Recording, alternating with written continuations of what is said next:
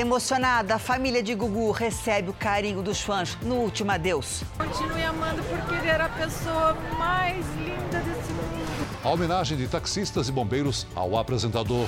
Gugu foi enterrado no mesmo dia que o pai. Homem invade bar, faz reféns e pede bolo de aniversário no Rio. Ataque deixa três mortos em Londres. Polícia flagra casal de imigrantes escondido em carro na Espanha. Correria e confusão na Black Friday.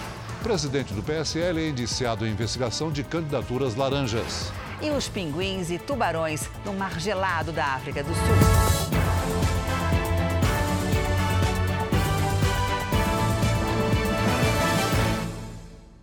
Oferecimento Bradesco. Abra sua conta sem tarifa pelo app.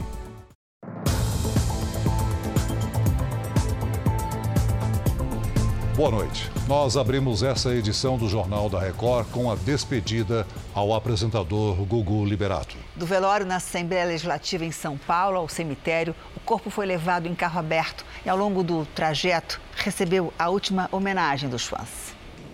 No abraço da mãe, o apoio para o filho João Augusto. Mais um beijo de despedida da filha e o consolo para a dona Maria do Céu, de 90 anos, que nos últimos momentos do velório parece falar com o filho. A emoção não é só da família. Nas primeiras horas da manhã, muitos fãs ainda estavam na fila. Enquanto o velório prosseguia, aqui do lado de fora, mais uma demonstração do quanto o Gugu era admirado. No início da manhã, se formou em frente à Assembleia essa grande fila de carros. Os taxistas se mobilizaram para participar das últimas homenagens ao apresentador.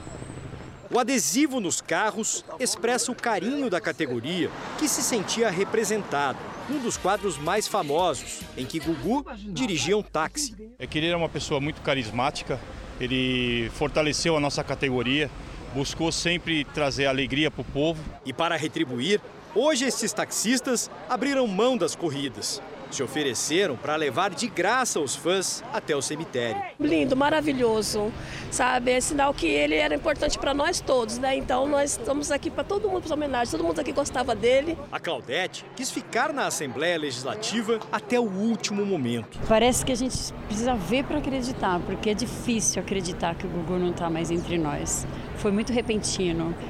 E aí é uma dor muito grande, né? Às 10 e meia da manhã, o corpo de Gugu deixa a Assembleia para seguir em carro aberto. João Augusto recebe a solidariedade dos bombeiros e aceita o convite para ir junto, no caminhão. Na saída, aplausos. Durante todo o percurso de 10 quilômetros, a cena se repete. Nas calçadas, o difícil adeus de quem acompanhou a história de Gugu na TV. Uma morte de uma hora para outra repentina assim é muito triste. Saudade sim, tristeza não. Mas vai ficar saudade, muita saudade. Gugu foi uma pessoa que marcou na minha vida muito. No caminho, pétalas de rosas. E o esforço de quem precisava demonstrar o sentimento pelo artista tão querido. Admiração do público, que João Augusto reconhece e retribui. No enterro, ainda mais emoção. O corpo do apresentador Gugu Liberato era esperado por uma multidão. Ele chegou às 11h15 da manhã. Oito homens da elite do Corpo de Bombeiros carregaram o caixão até o carrinho que levaria o corpo ao jazigo. Para nós foi uma, foi uma honra poder prestar esse apoio né, ao, ao Gugu Liberato, que é, é, um ícone né, para nós, né, da, pelo menos da minha idade, né, que acompanhou. E, então foi, foi muito emocionante. Lá dentro, mais demonstrações de carinho. Dona Maria do Céu chegou numa cadeira de rodas amparada pela filha Aparecida. Muito emocionada, a mãe de Gugu ainda encontrou forças para agradecer aos fãs que estavam no cemitério. A família e os amigos ficaram em uma área reservada. O irmão, Amândio, não conteve o choro. Os três filhos e a companheira de Gugu, Rosimiriam, permaneceram juntos. Um apoiava o outro. Muitas pessoas buscavam o melhor lugar para dar o último adeus.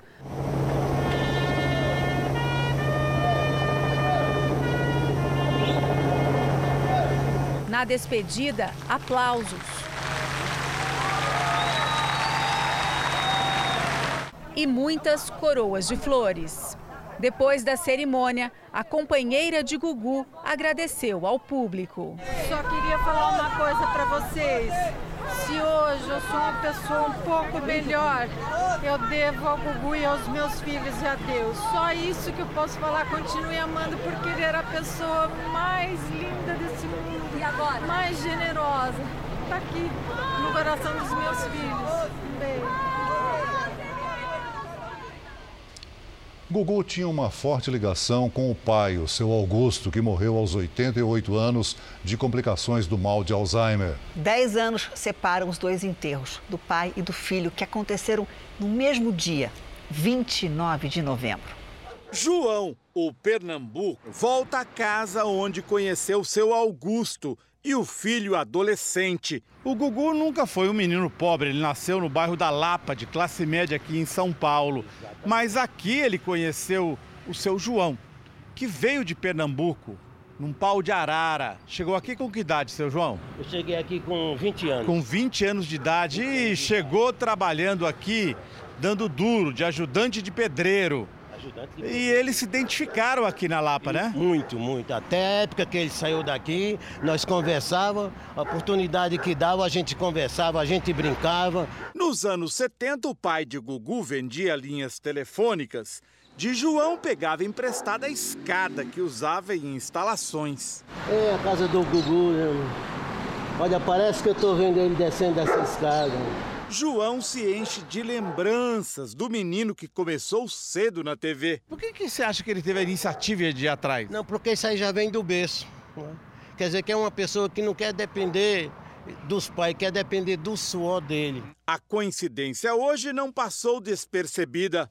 Mesmo dia que o pai foi sepultado, o mesmo dia também o sepultamento dele. Gugu e o pai foram enterrados na mesma data, 29 de novembro um em 2009, outro em 2019. Ao se lembrar do pai, Gugu se emocionava. E ele, um dia antes de falecer, me chamou pelo meu nome. Depois de tantos anos, sem ao menos me reconhecer. Então. Foi uma despedida? Foi. Eu estava do lado dele a hora que ele parou de respirar no momento em que o coração dele parou de bater. A notícia da morte deixou João tão desolado que ele não conseguiu ir ao velório. Preferiu ficar com as lembranças do Gugu, que conheceu na casa da Lapa. Gugu era um menino querido e é querido até hoje. Duas pessoas são feitas reféns há quase oito horas num bar no bairro da Lapa, no centro do Rio de Janeiro. Cinco foram libertadas ao longo do dia. Vamos até lá ao vivo com o repórter Pedro Paulo Filho. Boa noite, Pedro Paulo. Como é que estão as negociações para soltar as últimas vítimas? Boa noite, Celso. Boa noite a todos. Olha, os dois reféns são dois homens com, ainda sem identidade confirmada. Há cerca de uma hora, uma mulher foi liberada e encaminhada para uma unidade de apoio operacional que foi montada aqui mesmo, na rua. Essa negociação já dura mais de sete horas e é feita através de um radiotransmissor entregue ao sequestrador, que continua dentro do bar a portas fechadas. Segundo a Polícia Militar, o clima ainda é tenso e também eh, há, não está descartada a possibilidade de que ele esteja armado e com um galão de gasolina. Toda essa negociação é feita por especialistas do Batalhão de Operações Especiais da Polícia Militar. Uma estrutura de assistência médica também foi montada por aqui para auxiliar as vítimas. A Polícia Militar não tem previsão para um desfecho desse sequestro. O sequestrador foi identificado apenas pela polícia como Danilo. Nesse momento, a madrinha dele e a filha da madrinha dele estão por aqui para tentar ajudar nas negociações. Celso. Obrigado, Pedro Paulo. O sequestro começou no horário do almoço. Testemunhas disseram que o sequestrador teve uma briga com a dona do bar há poucos dias. A polícia isolou as ruas que dão acesso ao prédio, entre elas duas das principais vias do bairro turístico da Lapa. O espaço aéreo da região, que fica a dois quilômetros do aeroporto Santos Dumont, chegou a ser fechado. Equipes do Batalhão de Operações Especiais negociavam a rendição dentro do bar, onde um homem fez sete pessoas reféns. Conseguimos visualizar uma faca bem grande, que com que ele ameaça as pessoas.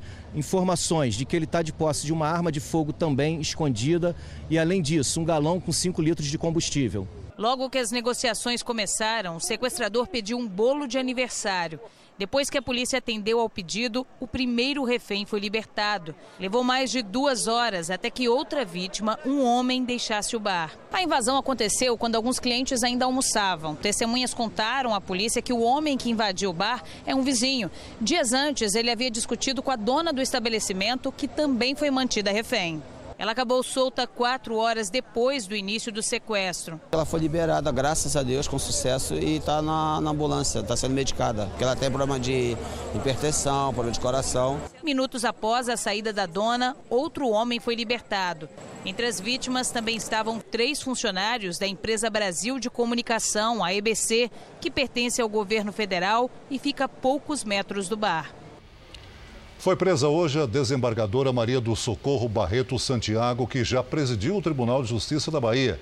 Ela faz parte do grupo suspeito de vender sentenças para grileiros e terras e estava afastada do cargo há 10 dias, assim como outros desembargadores e juízes do Estado. A prisão foi a pedido da Procuradoria da República, que acusa a desembargadora de atrapalhar as investigações. A defesa considerou a prisão desnecessária e espera a libertação depois que ela prestar depoimento. O subsecretário de Inteligência da Polícia Militar do Rio de Janeiro foi exonerado hoje. A demissão ocorre depois que sete policiais foram presos suspeitos de extorquir dinheiro de comerciantes. Os sete policiais são suspeitos de extorsão e organização criminosa. Todos fazem parte do setor de inteligência da PM do Rio. 14 mandados de busca e apreensão foram cumpridos, um deles aqui no quartel-general da Polícia Militar, onde os suspeitos trabalhavam. Eles se passavam por agentes de uma delegacia especializada na investigação de produtos falsificados. Em troca de propina, não apreendiam mercadorias em situação irregular. O grupo criminoso foi apontado com a ajuda dos comerciantes extorquidos. Na casa de um dos presos, 40 mil reais foram apreendidos. Parte do dinheiro escondida em um sapato. Uma pistola roubada da Marinha também foi levada para a perícia. HDs com imagens de câmeras de segurança de lojas onde a propina teria sido arrecadada foram recolhidos. Em nota, a Corregedoria da PM disse que repudia condutas criminosas e que tomará as medidas necessárias. No fim da manhã, o subsecretário de Inteligência da Polícia Militar, Coronel Rubens Castro Peixoto Júnior, foi exonerado do cargo. Nós não temos bandido de estimação, seja ele de distintivo, de farda ou é, de paletó e gravata. Nós é, temos o compromisso de é, investigar quem quer que seja. O ex-subsecretário de Inteligência da Polícia Militar, Coronel Rubens Castro Peixoto Júnior, não se pronunciou sobre a exoneração. Duas pessoas morreram e várias ficaram feridas num ataque com faca numa ponte em Londres. O lugar é um dos principais pontos turísticos da cidade. O suspeito, identificado como Usman Khan, de 28 anos, foi morto pela polícia. Ele morava na Inglaterra e já havia sido preso por terrorismo. Este vídeo divulgado nas redes sociais mostra o momento em que policiais retiram as pessoas de cima do suspeito. Ele havia sido desarmado pelos civis. Um dos policiais dispara contra o suposto autor do ataque, que na imagem está deitado no chão. Ele morreu. A ação da polícia é investigada pelas autoridades conforme determina a lei. O prefeito de Londres agradeceu o ato de bravura dos cidadãos que arriscaram a própria segurança durante o ataque terrorista e pediu que a população permaneça vigilante.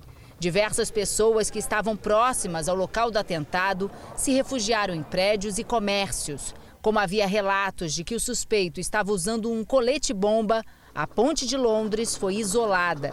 Mas a polícia informou que o equipamento era falso.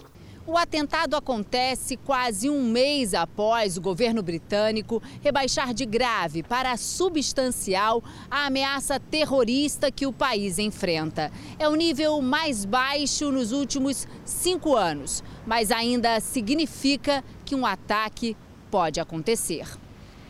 Três pessoas ficaram feridas num ataque com faca em Haia, a terceira maior cidade da Holanda. Vídeos divulgados nas redes sociais mostram o desespero das pessoas momentos depois do ataque. O tumulto foi numa área comercial, no centro da cidade, onde muitos consumidores procuravam ofertas da Black Friday. O autor do ataque está sendo procurado pela polícia. A motivação do crime é investigada.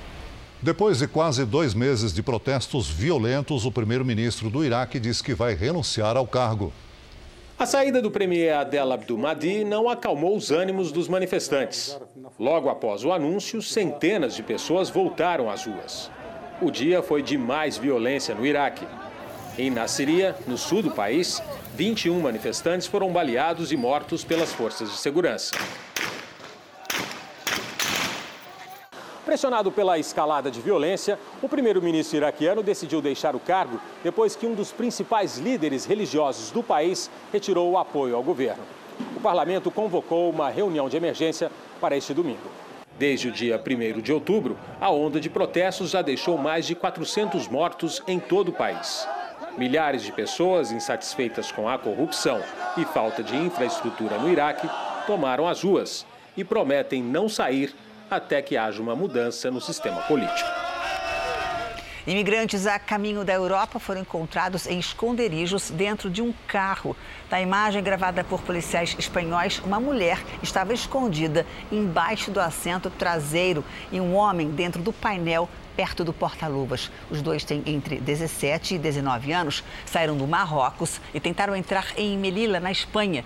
O motorista do carro e o passageiro foram presos por tráfico de humanos. Os imigrantes foram levados para um abrigo. Veja a seguir: presidente do PSL é indiciado em investigação sobre candidaturas laranjas. E ainda hoje, na série especial, quem tem coragem de mergulhar com um tubarão? Nossa equipe ficou frente a frente com o predador dos oceanos.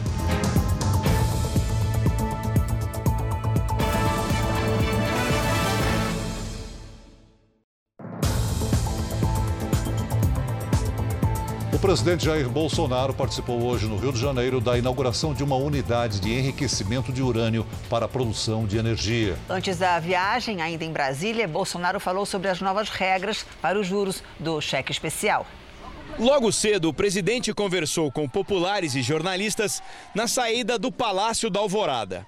Bolsonaro defendeu limitar os juros do cheque especial a 8% ao mês. O Brasil caminha nessa direção. É, os números passarem a ser é, compatíveis com, com a taxa de juros e com aquilo que estão fazendo na economia. De Brasília, o presidente seguiu para Minas Gerais. Ele participou da cerimônia de formatura de mais de 500 militares da Escola de Sargentos das Armas em Três Corações. Em um pronunciamento curto, Bolsonaro falou sobre a situação de crise política na América do Sul, onde houve conflitos recentes nas ruas da Bolívia, do Chile, da Colômbia e do Equador. A América do Sul no momento, ainda vive alguns, alguns países momentos de crise, mas nós venceremos tudo isso. Pela gratidão, pelo sentimento de irmandade que existe entre nós da América do Sul, nós brasileiros só estaremos felizes quando todos os países da América do Sul, o seu povo também gozar de liberdade e de democracia. À tarde, o presidente visitou uma unidade da fábrica de combustível nuclear em Resende, interior do Rio de Janeiro. Jair Bolsonaro participou da inauguração de mais um conjunto de ultracentrífugas para o enriquecimento de urânio.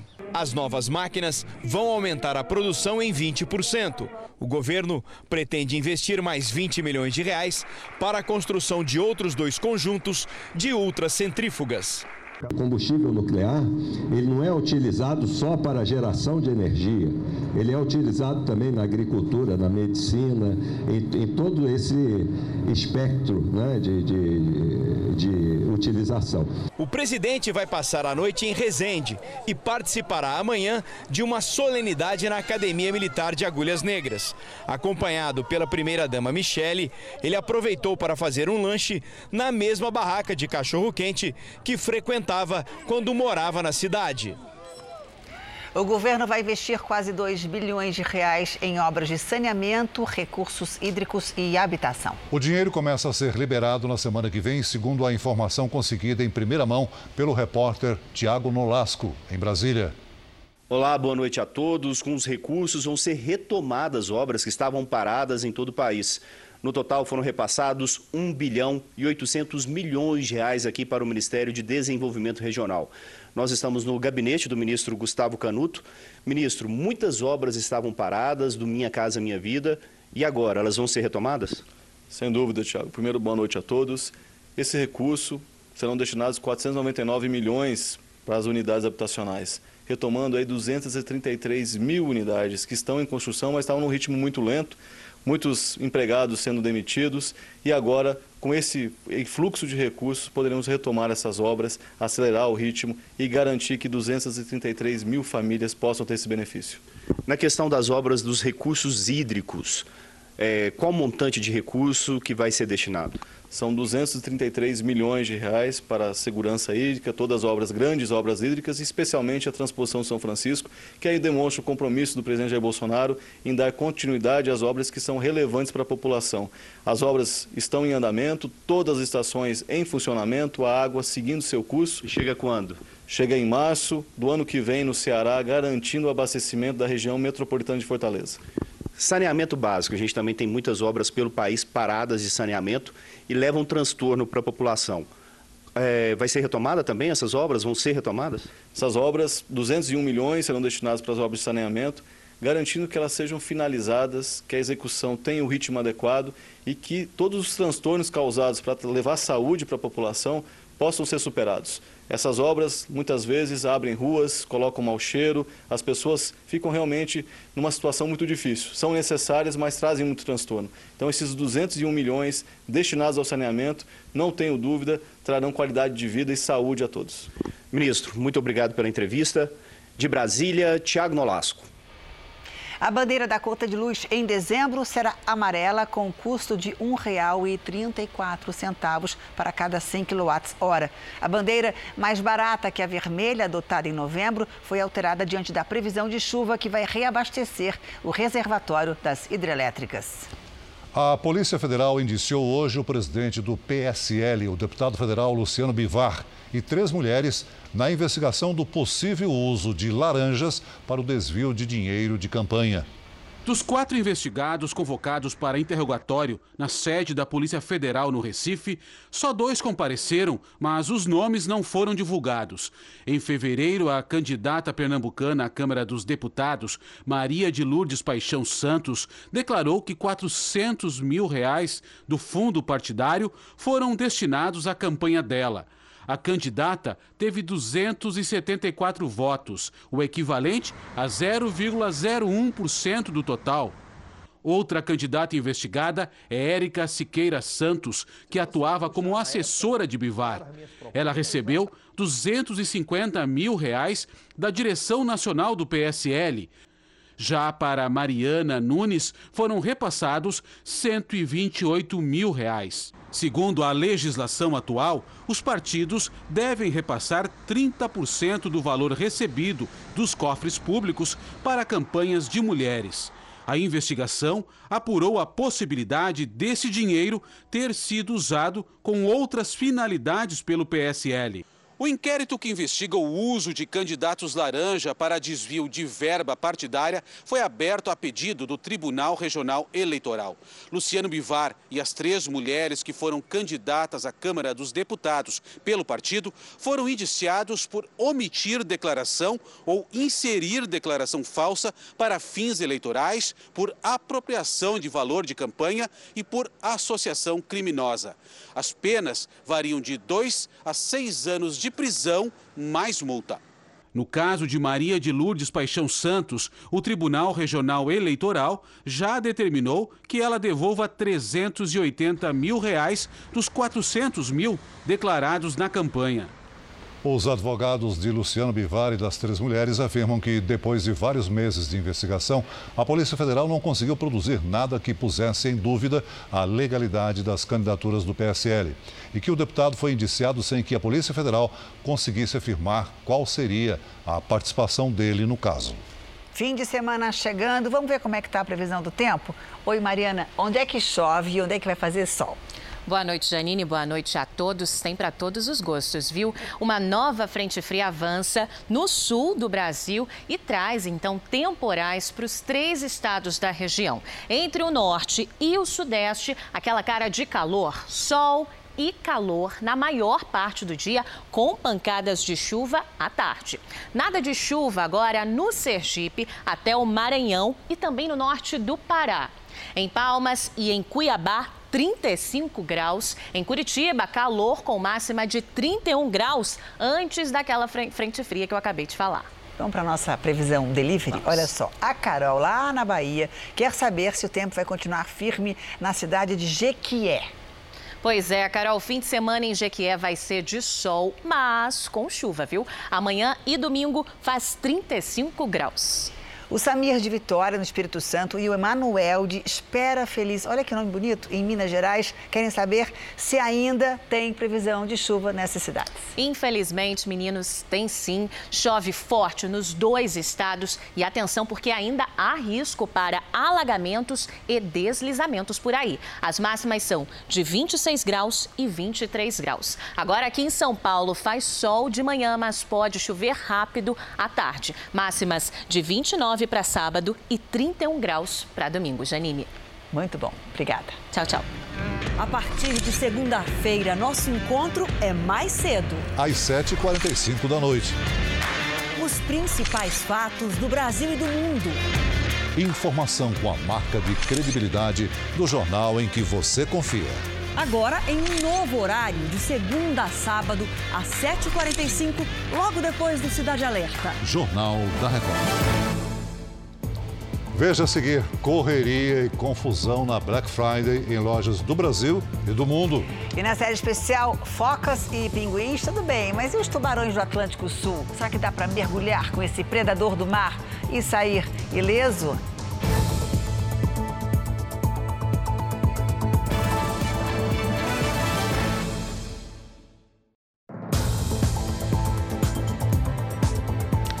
Com a primeira parcela do 13º no bolso, os brasileiros aproveitaram a Black Friday para gastar. Nas lojas teve confusão e empurra, empurra para conseguir comprar. A expectativa é que as vendas sejam 4% maior que no ano passado. Muitas lojas pelo Brasil abriram as portas ainda de madrugada. No centro de Jaboatão dos Guararapes, Pernambuco, estava todo mundo animado. Eu quero comprar o que tiver aí de promoção. Na hora de entrar, a afobação tomou conta. Meu Jesus, misericórdia, o que é isso, Senhor? Calma! Meu Deus, calma, minha gente!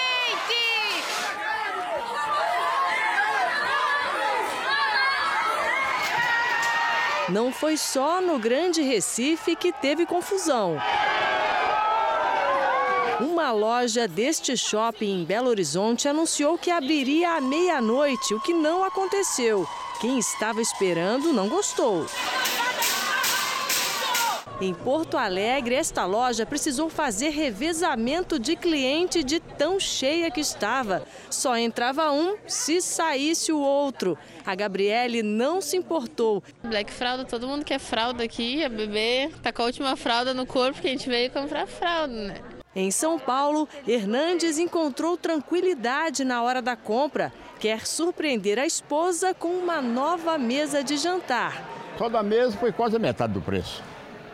Entendeu? Que eu economizei. Paula também soube esperar. Um mês atrás estava pesquisando, né? Aí deixei para comprar na Black Friday. Neste ano, o último dia para o pagamento da primeira parcela do 13º coincidiu justamente com a Black Friday. Com dinheiro na mão, o consumidor sabe que tem mais poder de barganha. Essa empresa de tecnologia, responsável por quase 70% do mercado de comércio eletrônico no Brasil, monitorou o comportamento dos consumidores. Ontem, na virada, a virada do Black Friday ocorre à meia-noite, houve um pico durante a madrugada. O comportamento é baixar as vendas, mas logo às seis da manhã houve um aumento de vendas brutal. A previsão é que 130 milhões de brasileiros aproveitem os descontos e as vendas subam 4% em relação ao ano passado. Marinalva achou o desconto que queria e vai passar o fim de ano tranquila. Ah, sim, vou passar no sofá novo. A Black Friday também faz sucesso em outras partes do mundo. Na Alemanha, uma multidão frenética estava em busca principalmente de eletrônicos. Em vários países, lojas e caixas ficaram lotados. Até a Venezuela, que tem governo contrário ao capitalismo, aderiu à data. Os produtos estavam com até 80% de desconto no país que enfrenta uma grave crise econômica. Além das lojas físicas, o comércio online está cada vez mais aquecido. Nos Estados Unidos, por exemplo, estima-se que as vendas pela internet movimentem o equivalente a 32 milhões de reais, cerca de 20% a mais que no ano passado. Mas nem todos são a favor das compras. Milhares de ativistas climáticos se reuniram em frente às principais redes varejistas do mundo, bloqueando a passagem dos consumidores. Segundo eles, a data alimenta o consumo excessivo e a poluição. Começou hoje a campanha do Ministério da Saúde para estimular principalmente os jovens a fazerem o teste que identifica o vírus da AIDS. O Brasil teve uma redução de quase 23% no número de mortes provocadas pela doença. Segundo o Ministério da Saúde, até o final deste ano, a AIDS vai levar à morte cerca de 9 mil pessoas no Brasil. Mas este número vem caindo. Em 2018, a doença vitimou quase 11 mil. Os indicadores melhoraram graças à identificação da presença do vírus HIV por meio de teste distribuído na rede pública e ao tratamento adequado, que impede que a doença se desenvolva e seja transmitida. Uma pessoa que tem um diagnóstico de AIDS ou HIV, inicia o tratamento e é regular o tratamento, tem uma sobrevida menor, somente seis meses, de que uma pessoa que não tem HIV. O dado é esse. De 2014 a 2018, o número de mortes por AIDS caiu quase 23%. Mas a doença persiste entre os jovens de 20 aos 34 anos, que representam mais da metade das novas notificações. As autoridades de saúde consideram que o Brasil tem uma epidemia controlada, com os atuais 900 mil casos. O alvo da campanha desta vez são os homens jovens, entre os 25 e os 30 anos. Eles são parte importante do grupo de 135 mil pessoas que vivem com o vírus HIV e não sabem. O Ministério da Saúde apela para que seja feito o exame rápido que identifica a presença do vírus no organismo e que está disponível no sistema público. E se eu parar de ir sim e tomar uma atitude agora? A AIDS ainda não tem cura, mas tem tratamento. Às vésperas do Dia Mundial de Luta contra a AIDS, no domingo, o ministro da Saúde lembra que o Brasil conseguiu evitar 2.500 mortes por HIV nos últimos cinco anos, resultado do trabalho de prevenção. A partir do momento que se testou está negativo, mantenha o uso do preservativo, mantenha a prevenção, mantenha a atenção. Agora, se testou positivo, a entrada do medicamento num curto espaço de tempo a pessoa já baixa essa carga viral para números muito baixos e para de circular o vírus. Ela quebra a transmissão coletiva. Vamos voltar ao Rio de Janeiro, onde reféns são mantidos num bairro, no bairro da Lapa, num bar. Pedro Paulo, qual é a situação dos reféns nesse momento? Janine, dois homens continuam sendo feitos reféns, mas segundo a Polícia Militar, o caso já está próximo de um desfecho. O sequestrador pede a presença da imprensa para garantir sua integridade na hora de se entregar. Enquanto isso, toda essa região permanece isolada por medida de segurança.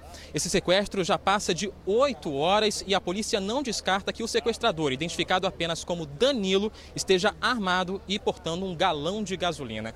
Do Rio de Janeiro, Pedro Paulo Filho. Obrigado, Pedro Paulo. A FIFA baniu do futebol o ex-presidente da CBF, Ricardo Teixeira, por corrupção. O anúncio foi feito hoje depois da Comissão de Ética da FIFA chegar à conclusão de que Teixeira esteve envolvido num esquema de subornos entre 2006 e 2012. A propina, supostamente, era paga na venda de direitos de transmissão de competições da CBF e da Confederação Sul-Americana de Futebol. Além de estar proibido de exercer atividades ligadas ao futebol, Ricardo Teixeira também terá que pagar multa de 4 milhões e 200 mil reais. A defesa de Ricardo Teixeira disse que vai recorrer à Justiça Comum da Suíça e não ao Tribunal da FIFA. O Cruzeiro passa por uma crise nessa reta final do Campeonato Brasileiro, dentro e fora de campo. Depois de mais uma derrota, 1 a 0 para o CSA em casa, o Cruzeiro não depende mais dos próprios resultados para permanecer na Série A. Para os três jogos que faltam, o técnico será Adilson Batista, que assumiu no lugar de Abel Braga. Tem que vencer e torcer por tropeços dos adversários diretos. Fora de campo, os salários estão atrasados desde setembro. Vamos se dedicar, vamos concentrar, vamos, vamos conversar, vamos trabalhar para pôr em prática já na segunda-feira contra o Vasco. O Cruzeiro tem 75% de chance de cair no Brasileirão. No r7.com você fica sabendo o que ainda está em jogo para o seu time no campeonato. A nossa aventura pelo mundo selvagem na África sai do continente e chega ao Atlântico Sul. Vamos conhecer espécies de águas geladas e, no meio do caminho, receber um convite para mergulhar com tubarões.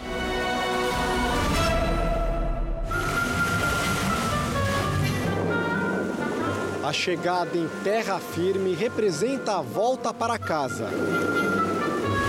Depois de encontrar comida no mar de água gelada e muito peixe, eles se unem aos parceiros na praia de Boulders, na África do Sul. São mais de 2 mil pinguins africanos que vivem numa colônia que surgiu na década de 80, com casais trazidos pela correnteza. Aqui, mesmo sem gelo, eles colocam os ovos, alimentam os filhotes e esbanjam simpatia. É incrível porque esse é um dos poucos lugares do mundo que a gente consegue chegar tão perto assim dos pinguins e no habitat natural deles, que é bem diferente do zoológico. E apesar da presença de nós humanos, eles estão totalmente protegidos nessas praias. Isso vale muito ao meio ambiente porque essa é uma espécie ameaçada de extinção. A região em torno da cidade do Cabo fascina turistas por experiências como essa e também pelas paisagens espetaculares que revelam toda a imensidão da Baía da Mesa e das águas do Atlântico Sul que atraem a riqueza da vida animal. A partir de agora, nós vamos explorar a costa numa espécie de safari marítimo. Navegamos ao lado de guias locais neste barco. Ryan é o capitão. Já a bordo, descubro os detalhes do passeio. A ideia deles é me levar para um mergulho com tubarões. E para ver a fera dos mares de perto, o segredo é se aproximar das presas. Essa é a Ilha das Focas, densamente povoada. Aqui é impressionante porque tem cerca de 65 mil focas, todas abrigadas nessa ilha. E elas ficam aqui porque é um lugar onde elas podem criar os filhotes, proteger os filhotes do ataque dos tubarões. Quando elas precisam pescar, elas nadam até uma área mais afastada, buscam os peixes e trazem para alimentar os filhotes. Mas é aqui que elas ficam, passam muito tempo do dia assim, ó, deitadas no sol, tranquilas, e a gente tem o privilégio de poder admirá-las. Repare que é justamente nesse ponto que a tripulação ancora o barco. Eles querem que eu entre na gaiola lançada ao mar para me aproximar dos tubarões que nadam por perto. Antes, preciso me trocar. É a missão nossa aqui, então não tem para onde correr, vamos nessa. Adrenalina subindo. Quanto seguro eu vou estar lá dentro? You're very safe inside that cage. Ryan diz que eu vou estar totalmente protegido na gaiola, desde que jamais tente tocar os tubarões. E ainda é preciso cuidado com as câmeras de gravação, porque eles sentem as correntes elétricas delas. A dica principal é o seguinte: para estar seguro, sempre mantenha suas pernas e seus braços dentro da gaiola. Não faça nenhuma brincadeira, não tenta fazer uma imagem mais próxima do tubarão, que ele vai morder e vai dar problema, que a gente não quer isso. Para atrair os tubarões para a superfície, os tripulantes preparam iscas. Um balde com ração feita de peixe e cabeças de peixe amarradas em uma corda. Em pouco tempo, o primeiro tubarão aparece. É o sinal que eles esperam para que eu finalmente entre no mar.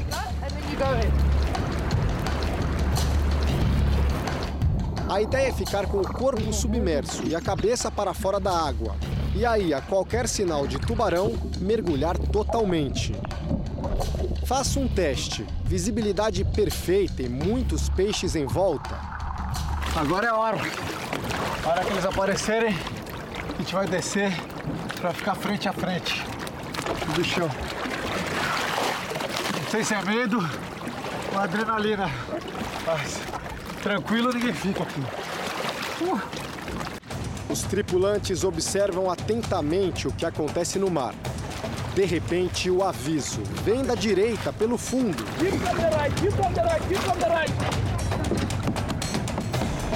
O tubarão aparece, se aproxima da gaiola e passa pela lateral. Uma sensação incrível, mas assustadora. Subo para respirar, empolgado com a experiência, mas já me avisam que tem outro bicho chegando. Desço e esse apenas nada em torno da minha gaiola. Momentos depois, mais um tubarão. Esse se remexe com força para tentar arrancar a isca, a poucos centímetros de mim. O mar revolto exige um grande esforço dentro da gaiola. É difícil respirar, se manter estável aqui. A espécie que nos cerca é chamada sete guelras. Segundo especialistas, esse tipo de tubarão só é agressivo se for provocado pelo homem. Aos poucos, os tubarões entendem que estou por perto e começam a me rondar, se aproximam mais e mais. Esse chega a bater a boca na grade da gaiola. Mal dá tempo de respirar e já me avisam que outro vem pela direita. Esse agora me encara insistentemente e de repente surgem dois de uma vez.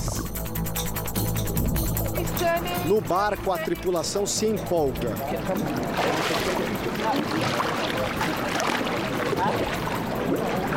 Um tubarão cobre de uma espécie diferente também chega perto de nós. Eles dizem que é sorte ver um bicho desses por aqui.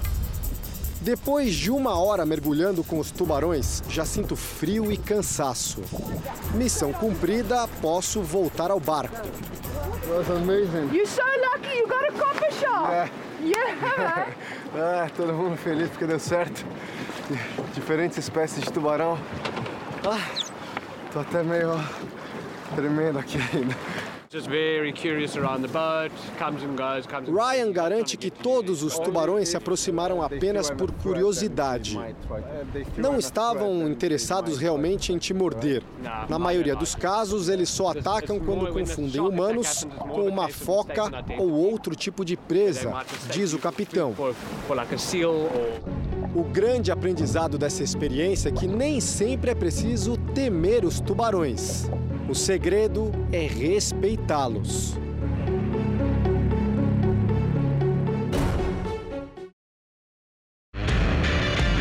A partir de segunda-feira, nosso encontro é mais cedo. Às 7h45 da noite.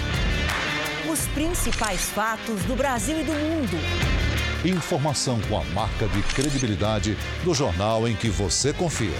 Agora em um novo horário, de segunda a sábado, às 7h45, logo depois do Cidade Alerta. Jornal da Record. O Jornal da Record termina aqui. Você pode assistir a edição de hoje na íntegra no Play Plus. E o Jornal da Record também tem versão em podcast. É só acessar o Play Plus e as nossas plataformas digitais. E à meia-noite e meia tem mais Jornal da Record com o Sérgio Aguiar. Fica agora com a Fazenda, com o Marcos Mion. Boa noite para você, bom fim de semana. Boa noite.